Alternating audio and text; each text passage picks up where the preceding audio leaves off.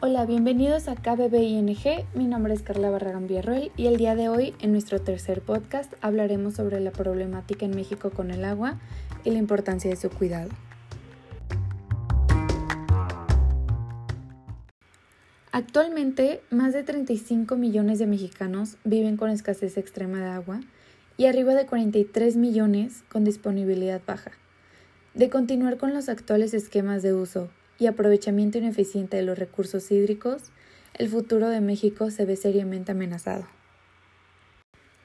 La gestión del agua es un proceso que se apoya con el conjunto de principios, políticas, actos, instrumentos, normas formales y no formales, bienes, recursos, derechos, atribuciones y responsabilidades, mediante el cual el Estado, los usuarios y la sociedad deberían de promover coordinadamente en forma sustentable el control y manejo de este recurso en beneficio de los seres humanos y su medio social, económico y ambiental.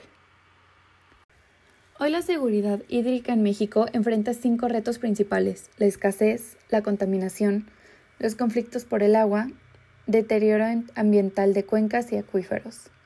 Para 2030 habrá escasez en las cuencas mexicanas si la población sigue concentrándose en los principales centros urbanos del país, esto porque se sobreexplotarán aún más los mantos acuíferos.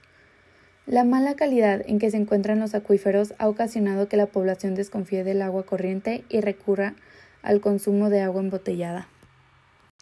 La mayor parte del agua que se consume en las áreas urbanas de todo el país proviene de aguas subterráneas, pero en las zonas centro y norte es muy común que sobrepase la capacidad de los acuíferos.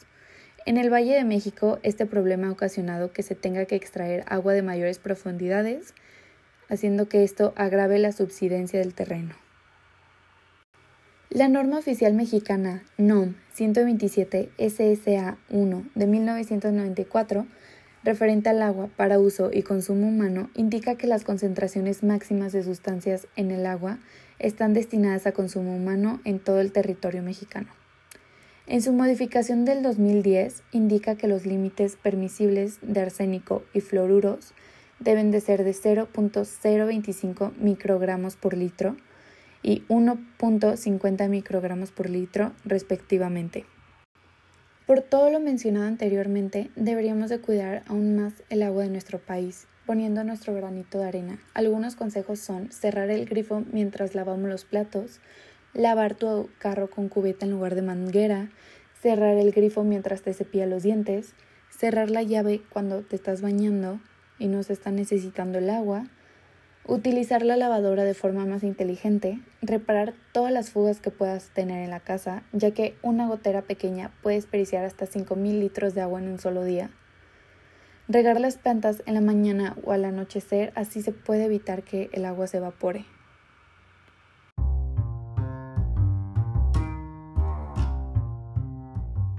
En conclusión, el agua de nuestro país está acabando, por lo que deberíamos de poner nuestro granito de arena y ayudar a cuidarla.